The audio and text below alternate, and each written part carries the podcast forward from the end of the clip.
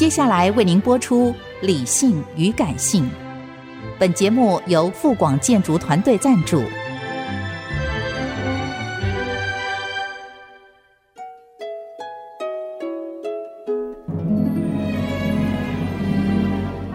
理性与感性不是天平的两端，而是一方向另一方渗透、影响，暂时取得上风的过程。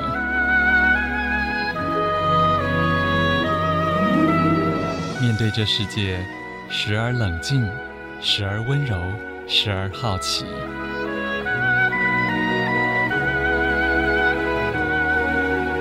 我是陈乐融，陪伴大家一起理性与感性。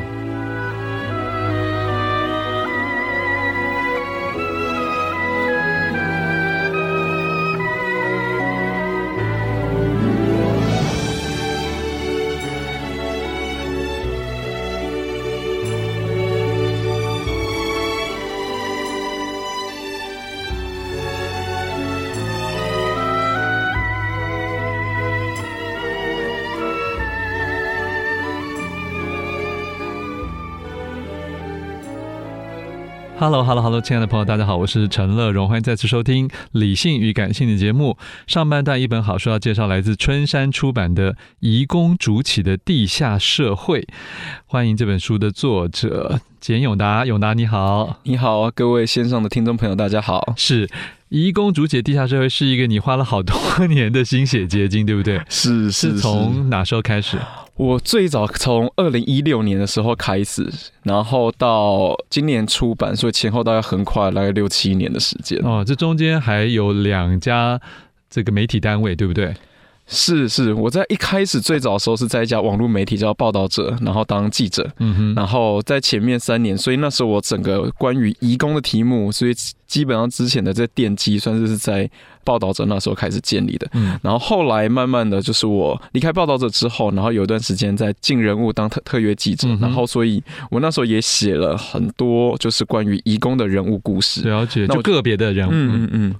对，所以我觉得这两个地方，它刚好也是呼应到说我在写作移工的这个主题，就我同时间想要去厘清他们身处在台湾的这个外在的社会结构，是，但是我又很想要去 highlight，就是去看见他们非常具有能动性、非常生猛、有活力的这样子的人物故事。意思就是说，他们并不只是个议题，他们是活生生的人，而且他也不是只有永远存在在受苦跟低阶的这一层面，他们其实是有非常活泼而非常。也有灿烂的一面啦，应该这么说吧？是是，因为我自己那时候在做这个题目的时候，当然我觉得一开始会去做义工的题目，大家很容易会去连接到，就他们关于劳动的面向被压迫啊，然后苦情的，对对对对对，我觉得那个面向当然是存在的，但同时间我在跟他们很多的互动的过程里面，我也去发现到说，其实去想象。对于一个外籍工，他横跨了这么就千里，然后什么语言都还不会，他就会到台湾，就就到台湾来工作。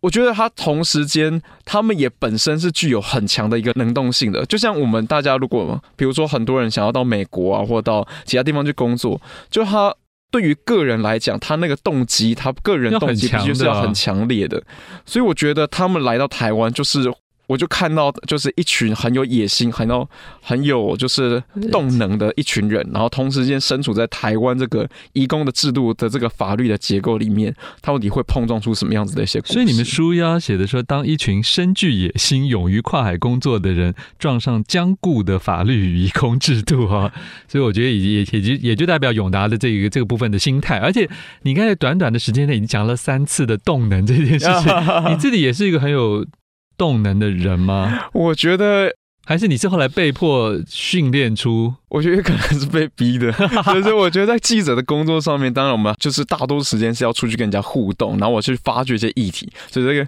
我因为我自己本身应该是个很懒惰的人，就我刚刚进来的时候做，你有慵你你有慵懒的一面，你应该很轻松的呈现了。对对对，刚刚进来是蛮慵懒的，就是本 质上可能是慵懒，但工作上会一直 push 我，想要就是维持这个动态动能的感觉。好，在做田野的时候，先跟大家讲一下。其实我发现啊，因为以我来讲，我比较认识的是是，譬如说是外籍的这个看护工嘛，啊，就很多家庭就，但是这本书主要的 focus 还是比较是在在偏向工厂啊，或者什么这这一方面的大批引进的这些移工是吗？嗯，其实两个群体我都有去包含在我这个书里面。呃，以篇幅来讲，好像是那些、嗯、工厂的稍微比较多，工厂的多一点。我觉得它会有几个部分，当然一个部分，因为我自己是男生，我觉得他在做田野的方面。一个是说，就是比较容易可以去碰到，就是可能跟我同样性别的这些在工厂工作的男工，他们也比较容易跟我建立关系，就聚会很容易就约喝酒就熟起来了。哦，对对对，但我要跟看护工里面也有一些他们的故事，包含我那时候去访问到他们蛮多，比如说自己在组一些团体啊，包含有菲律宾的，然后他们自己在办选美的比赛、走秀这一类的，就是他也是很有趣的一类的故事。那我自己当然因为就是过去。田野的互动的这些外籍工比较多来自工厂，所以我看到他们更多包含在遭遇职灾啊，然后以及在台湾发生的一些状况。是因为可能在工厂就会出现这种可能是叫做有上班下班的分野，或者是平日跟假日他们会有不同面貌，甚至还有的人做兼职、开店做老板的，我都其实说在我看了还蛮 蛮惊讶的，因为这原先不太在我的涉猎范围内，所以永达。那时候还深入台中，住到了一个很重要的大楼，对不对？当然，现在这个地景已经有点不复存在了。嗯，嗯，是我最早一开始写的第一篇报道，就是在台中一栋大楼叫做第一广场，现在改名叫做东协广场。那我刚开始去的时候，大概在二零一六年，那一栋大楼它在台中市非常市中心的位置，就在火车站外面大概三百公尺的地方，然后在公园眼科的对面。是，所以它是一个蛮，其实它的地理位置是很热闹，但那栋大楼非常的就是。破败，对对对，十三层楼，但基本上没有任何台湾人进去，所以我去的时候，基本上我要去那里，那里就有很多东南亚的餐厅嘛，我刚记得很清楚，就我刚开始要去点餐的时候，基本上是没有中文菜单的，然后我基本上我在那里走的时候，就所有的人很容易辨认出来我是一个外来者，然后甚至我那时候有有一天在里面晃，然后就看到有一个就是他们菲律宾的舞厅，然后就想要，我就想说，哎，可不可以进进走进去看看？他说不行，对，我就在门口。看到他们贴一个告示说谢绝台湾朋友入内，反而是这一些氛围让我去觉得说它非常独特的一个存在。就他们居然会在台湾有一栋大楼是汇集了四个国家移工，然后他们这里有各式各样的活动啊，包含。就是他们年轻的，比如说年轻男男男生跟女生就会在这里约会啊，他会有很多他们喝茶的地方，说那个卖娃娃的地方，或者是有他们自己说做脸啊、做美容这一类的的小店啊，然后剪头发的，有他们自己的，里面也会有印尼工乐团在那里表演驻唱。是，所以我就在那里，然后甚至我在里面看到他们还有自己的酒吧、自己的 gay bar 之类的。哇哦！所以我觉得。对，你就把它想象成，哦、对对，你就把它想象成，他就是脱掉他工厂的制服，在周末还原成一个回来一个人的状态。我懂，对对，所以大家有的这样的需求或大家的兴趣，在这个地方，这好像另外一种租界的感觉。我觉得我那时候刚开始去的时候，觉得很很像，就是它完全是另一个我们地理学上说非。那你要怎么融入？哇，就你你一句那时候你还一句印尼话都不会，对不对？我。对，我刚现在已经很会了，现在也没有很会。现在其实坦白略会、略会、略懂。其实刚开始要打入，我真的觉得非常困难。呃，一方面，其实我那时候刚当记者，他是我写的第一篇、第二篇报道，我自己本身那时候也非常的菜。然后，然后像我刚刚讲的，他们那地方就他们想要一个是自己在周末一个完全不被打扰的空间，对，跟时间不被台湾人打扰，对，嗯、对，所以我进他们很容易会辨认出来。嗯、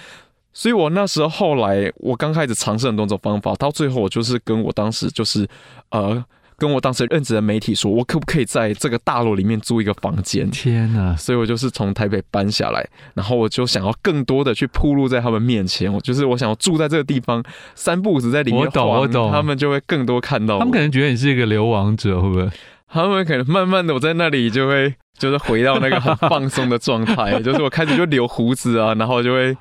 穿着再更随性一点，然后晒得更黑一点。我常常在那里出没，然后嘛我每一天每个礼拜去，我就会看到那时候用一些很土的方式，就是我想要去认识他们嘛，所以我就会直接走进去，然后就跟他们说：“哎，我可以跟你们一起吃饭吗？”真的，我就可以跟你们一起坐着聊聊嘛。是是是。然后刚开始大家可能会有点拒绝我，但因为我们一直出现，他们后来就会说：“哎，就会跟我打招呼啊，问我要去吃饭啊，问我要不要去吃唱歌。”而且只要认识一个两个之后，就有可能他在替你介绍更多的人。是是是，是、嗯。好，我们现在要先听一首歌，待会儿我们要进入比较严肃深沉的部分，因为前面跟简永达的聊天有点欢快啊。对，可是上这本超过二十二十万二十万字的书，其实非常非常沉重。那这群永永达来讲一下，对于一般人已经理解的、说常听到的一些他们的比较困苦的事情之外，你有发现什么比较大家少注意到的负面的文化？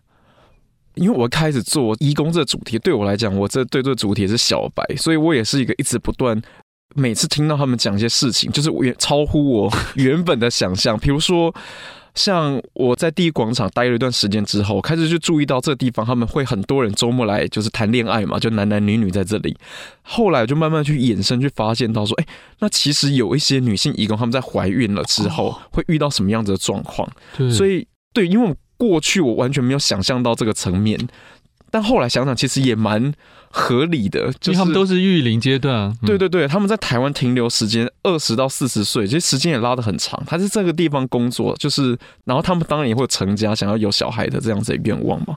那但重点就是，他们一旦女性移工怀孕之后生下来那个小孩，他很有可能就被我们去说，就是我在里面我把他说是他会被认定为是一个无国籍的这样子的小孩。嗯，那他问题就在于说，因为台湾我们的国籍法是采属人主义，所以他其实这个小孩生下他不会取得台湾的国籍，但国籍这件事情，他必须要经过一个行政的程序才会去取得的，所以。如果这个义工的妈妈生下这个小孩，她必须要可能要带回她的母国，或者去跑一些行政程序，她才会让这个小孩去取得到她原本就是他母母母国的国籍。但在这过程里面滞留在台湾，他就会被台湾政府认定为是一个外国人，但他实际上是一个没有国籍身份的。无国籍的小孩，OK，所以所以他也没有受到任何的法律的保障，所以他在这个过程、这个时间里面，他就会因为他没有登记在这政府的这些统计的资料，所以他会变得对他就是，比如说刚新生的出生，他会很多需要一些打预防针啊，或者他最需要这些医疗的资源的时候，但因为他没有被登记。所以他就会没有办法这些义工妈妈去取得这样的资源，而且另外也不可能有健保了嘛。对对对对。然后另外一个很重要的，就是因为女性移工她们在怀孕之后，也很容易会受到雇主解雇。是是是，因为对很多雇主来讲，他觉得我原来就需要这个人手啊，对对对，现在你完全你你身为经济工具这件事情失失能了，对不对？他会认为。对对对，就是他会觉得说，那他虽然这法律上会说可以有保障，他们有育婴假跟产假，但实际上有吗？法律上面是说是有保障的，但实际上很少女性移工真的有享受到这个福利。那自己我自己也在看那个里面书里面有引用到监察院的一份调查报告，嗯、那里面就在说。其实基本上，一旦就是雇主发现他家里的可能看护啊，或是女性移工怀孕，大概有一半以上就会马上被解雇了。嗯、所以很多的女性义工，她们发现到自己可能在怀孕之后，她们可能会更提早，就可能会就是跑走这样子。哦，嗯嗯，因为对他们来讲，他成为失联的，对，所以成为失联。因为因为对他们来讲，他来台湾是必须要去还他在母国，他在来台湾之前会。贷款一笔很高额的中介费，嗯、所以他的工作不能够停下来，因为他们通常来台湾可能要花个，他也不可能回母国，就对了。对对，他不会说一怀孕就说那我回去，因为他债务还没有还完。然后他如果回去，他们通常是用家里的土地啊、房子，哪然后去抵押的，所以对他来讲，他如果没有把债务还完，他回去就等于他全家人跟着他一起，就是我懂，对对对，会变成罪人，会变成罪人。然后所以对他们来讲，那个压力。他可能就会选择，是是，对对，选择那他不如到其他地方去工作这样子，嗯哼，然后这是一个部分嘛，然后另外一个在，如果都逃走了，你也访问不到啦。其实我觉得，还是你有访问到一些逃走的人，我觉得当然会碰到啊，因为我觉得他们，我觉得应该换另外一个方式来去想说，就是我们用“逃跑”这个词，但是实际上他还是就是在台湾工作，他就是换了一个雇主。所以他应该比较像是说，如果像我们一般在台湾，我们如果就是一个工作可能待的不太喜欢之后，你可以跟你的老老老板去就是谈判。不过他只是没有纳管啦，对，对，对，因为基本上移工进来是要有是有出入境管制的嘛，出入境的管制，对。对，嗯，对，但他他就是换了另外一个雇主，帮另外一个雇主工作，嗯，就是概念上比较像是这个样子。好，其实这个永达去做访问学人的有一个计划了，这个计划的主题其实是一个非常庞大的题目，是跨国的产业链。是在这部分，你们扼要跟大家分享一下。是在书中好像是第四第四部的部分，嗯嗯。呃呃，因为我自己后来在做这个题目，花了就是很多年的时间之后，后来我自己会很好奇，那对于这些为什么他们来台湾工作，然后现在他们很多去日本了，对对对对，所以我也会很好奇，那他们为什么选择来台湾呢？然后他们在母国的这样子，比如说在越南。的中介产业，他们有什么样子的变化？所以我那时候第四步，我就是想要从几个方向来看。我一个是我想要去理解，就大家一直在说所谓的高额中介费，嗯、这高额中介费到底是谁收走的？到底是怎么去收的？好像是当地吧，也不是台湾的业者嘛。但他实际上，他一个人他要从母国到台湾来，他中间会经过非常多的人，所以他的概念就有点像是。如果把它想象成一个商品或一个货品，大盘、中盘、对对对，它就是其实整个过程的节点都是很多个盘商，所以从它的母国到台湾这整个过程里面，它都有中间非常多中间人。所以现在不是政府跟政府之间会有协商吗？